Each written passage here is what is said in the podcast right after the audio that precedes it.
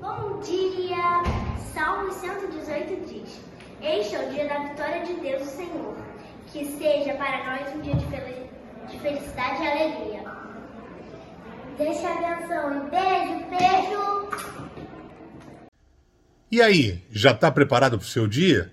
Como será o seu dia? Como será a sua semana?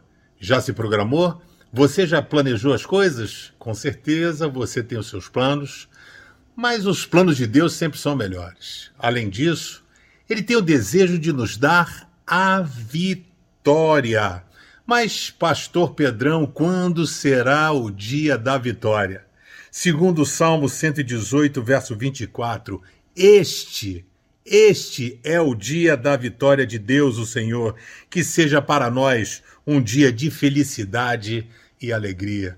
Querido, reclame menos e agradeça mais. Deus tem coisas maravilhosas para realizar na sua vida. É hoje, é agora. Que Deus te abençoe.